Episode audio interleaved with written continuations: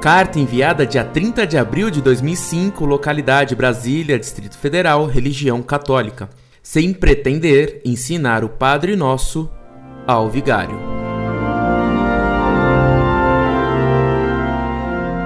Muito prezado e reverendo Padre, salve Maria. Agradeço seu elogio a meus trabalhos e seus santos desejos de bênção para minha pessoa. Deus lhe pague. Peço-lhe, Padre, que em suas missas não se esqueça da Montfort e de mim.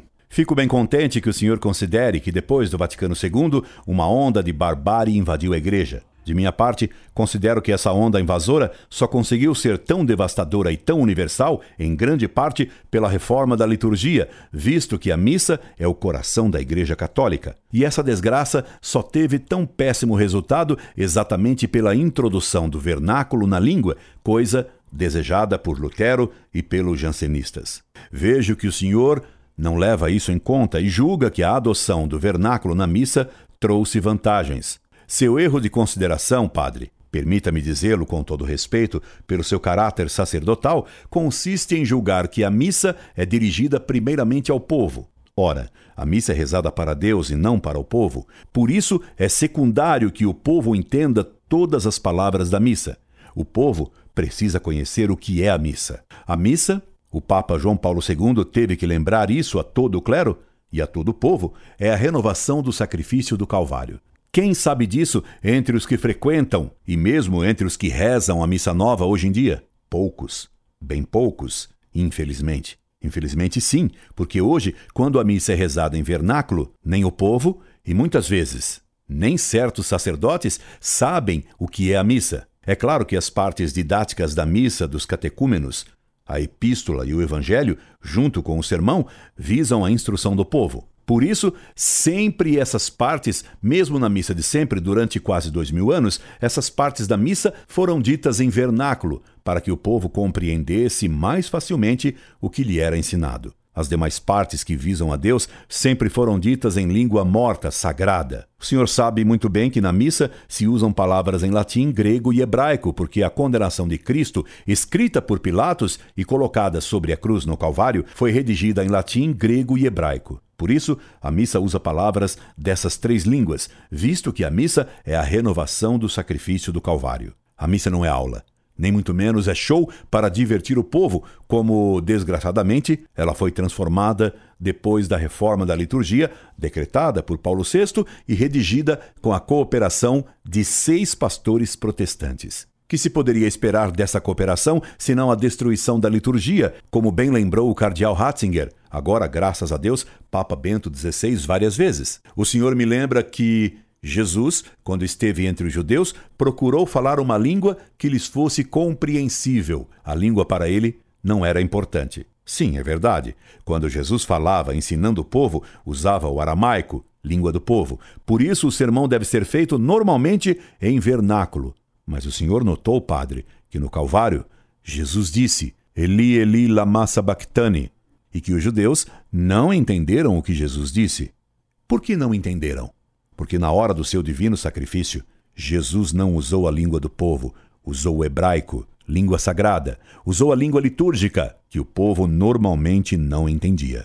O Senhor me diz ainda: a roupagem muda e deve mudar, para que não haja anacronismos ridículos. Ora, o ridículo se introduz exatamente com o vernáculo, língua viva, na qual o significado das palavras muda constantemente. Veja, por exemplo, padre, o seguinte exemplo: quando o padre diz ide, a missa está acabada, o antigo e solene ite missa est, o povo responde hoje ridiculamente um graças a Deus, que na linguagem comum significa hoje ufa, ainda bem, não aguentava mais. Bem diferente do solene sacrossanto deu graças de antigamente. Padre, nas línguas vivas, as palavras mudam continuamente de sentido, o que possibilita a introdução de termos que passam a ter sentido dúbio, errôneo e, por vezes, até obsceno. Veja, por exemplo, a palavra formidável. Hoje, dizer que se assistiu a um filme formidável significa que se assistiu a um filme excelente. Entretanto,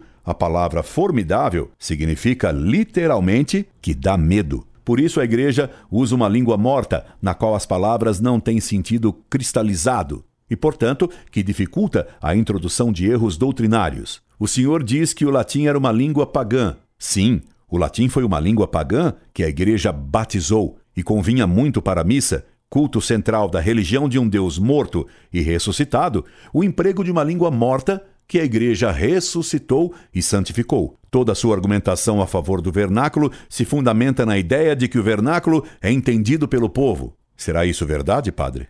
Será que o povo entende as epístolas de São Paulo só porque são lidas em vernáculo? É claro que não, padre. E vamos a uma questão bem mais simples que as epístolas de São Paulo. Que se entende quando o padre diz: O Senhor esteja convosco? Que se entende quando o povo responde: Ele está no meio de nós? Padre, Acredito que até muitos sacerdotes hoje, muito mal formados, em seminários que ensinam mal a verdade e que muitas vezes só ensinam as heresias modernistas, não entendam o que significa essa simples frase dita em vernáculo: O Senhor esteja convosco. Que se entende quando o povo responde: Ele está no meio de nós. Essa frase tem o verbo no subjuntivo presente, o que exprime desejo. Por ela, o padre afirma que seu desejo de que todas as almas das pessoas presentes à missa estejam na graça de Deus, possuam a graça santificante, isto é, que participem da vida divina. Tenho certeza, pelos debates que já tive, que muitos sacerdotes, infelizmente, não têm ideia do que é a graça santificante, e se alguns padres não sabem o que é a graça santificante, e alguns não sabem nem o que o modo subjuntivo exprime, muito menos o povo sabe o que repete de modo puramente maquinal. Ora, a resposta a esse desejo do sacerdote era: et cum espírito tuo, e com o teu espírito. O povo retribuía o santo desejo do sacerdote, desejando que Deus habitasse também na alma do sacerdote pela graça santificante, pois ninguém sabe se está ou não na graça de Deus. Desejamos e esperamos estar na graça. Não sabemos se a possuímos, pois está dito no Eclesiastes: capítulo 9, versículo 1. O homem não sabe se é digno do amor, se do ódio de Deus.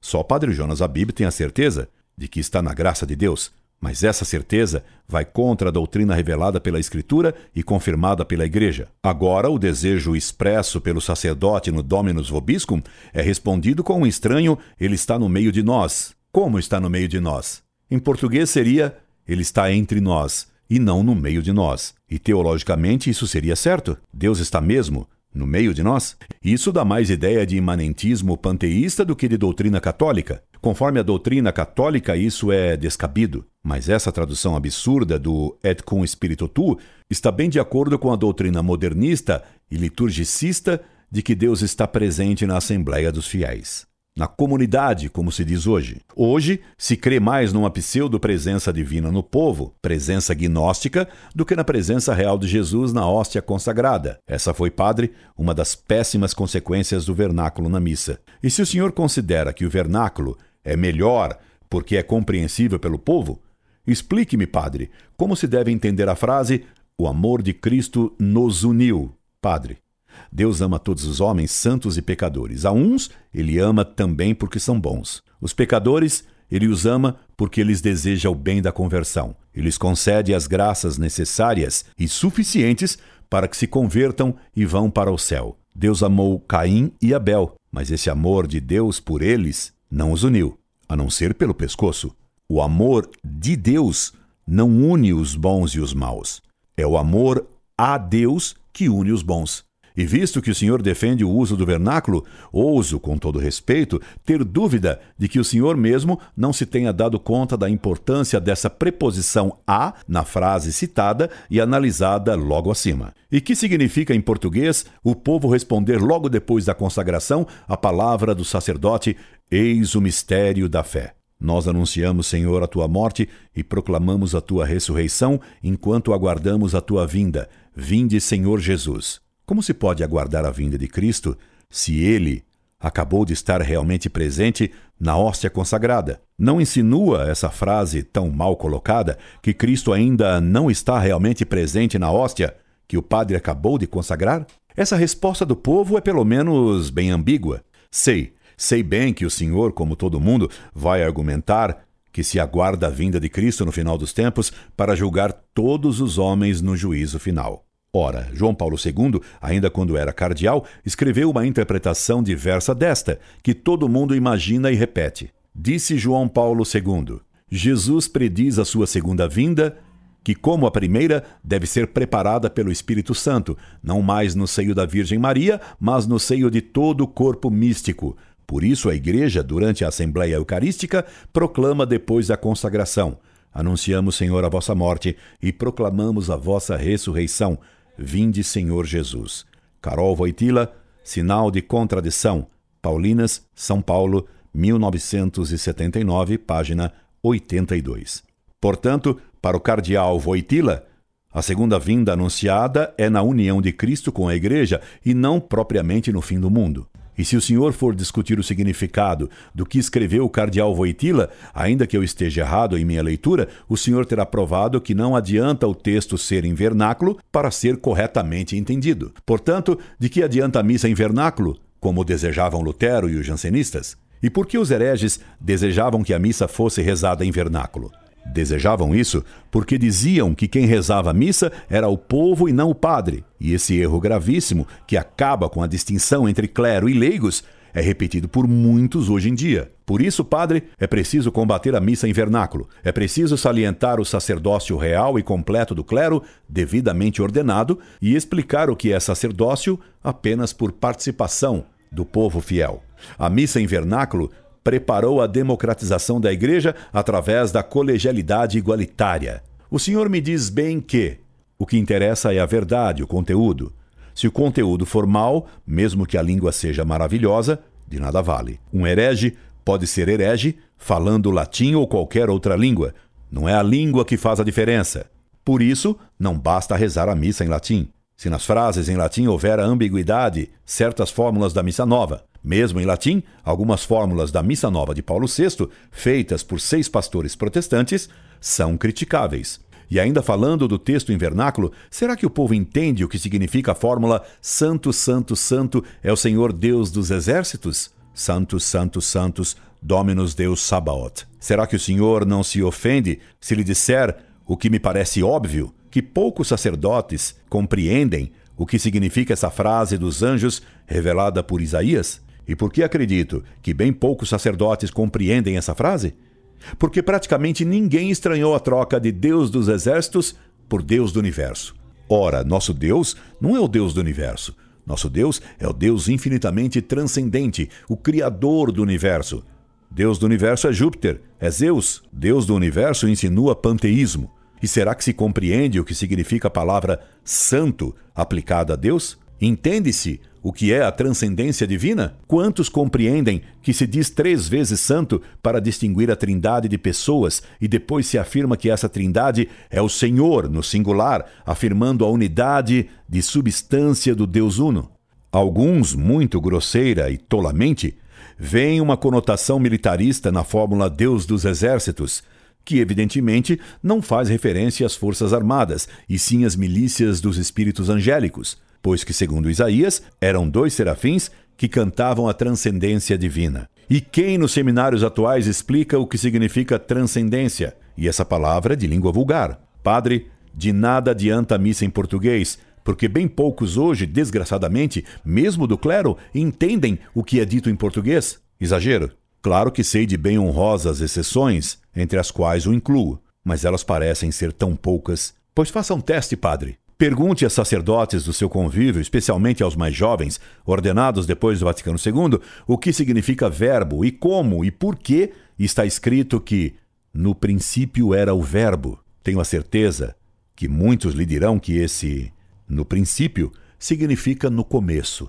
Só que em Deus não há começo. São confusões de quem pensa que entende o vernáculo. Confusões de quem aprendeu a teologia modernista pós-conciliar. Pergunte ainda como Jesus é o Filho de Deus, pois se Deus é puro espírito e não tem corpo, como pôde ele ter um filho?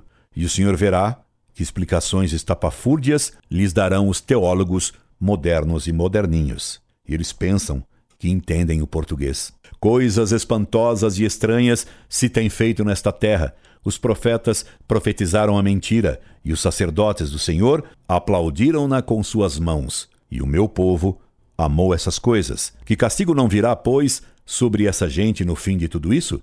Jeremias capítulo 5, versículo 30. E não é verdade, padre, que o Vaticano II mandou abolir o latim na missa. Pelo contrário, mandou conservá-lo. Veja, padre, o texto do Vaticano II sobre a conservação do latim na missa. Salvo o direito particular, seja conservado o uso da língua latina nos ritos latinos. Contudo, já que, ou na missa, ou na administração dos sacramentos, ou em outras partes da liturgia, pode, não raro, o emprego da língua vernácula ser muito útil ao povo. Permita-se dar-lhe um lugar mais amplo, principalmente nas leituras e admoestações, em algumas orações e cânticos, conforme as normas que a respeito disso serão pormenorizadamente estabelecidas nos capítulos seguintes. Concílio Vaticano II, Constituição Sacrosantum Concilium, número 36, Apud Compêndio do Vaticano II, Vozes, Petrópolis, 1969. Dar um lugar mais amplo foi entendido como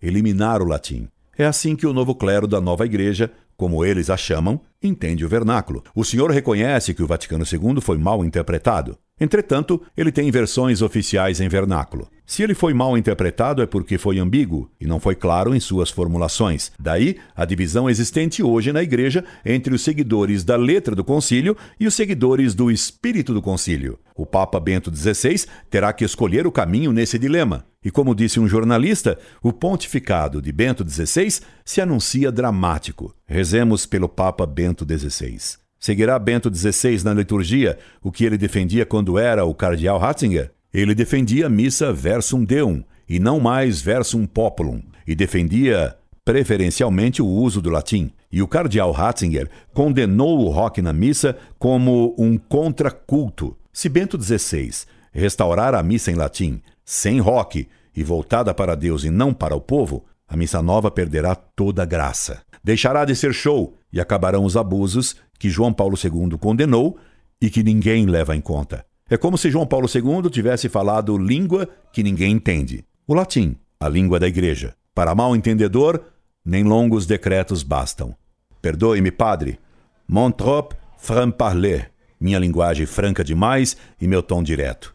Mas mesmo escrevendo em vernáculo, é preciso ser claro, como na liturgia antiga. Em latim. Incorde Jesus semper. Orlando Fedeli. PS. Como o senhor me pede, não publicarei sua carta e nem o seu nome. Creio, porém, que não viola o seu pedido se publicar somente a minha resposta sem citar seu nome e nem a sua missiva, para aproveitar meu texto a fim de que seja útil aos leitores do site Monfort. Com todo o meu respeito e estima, Orlando Fedeli.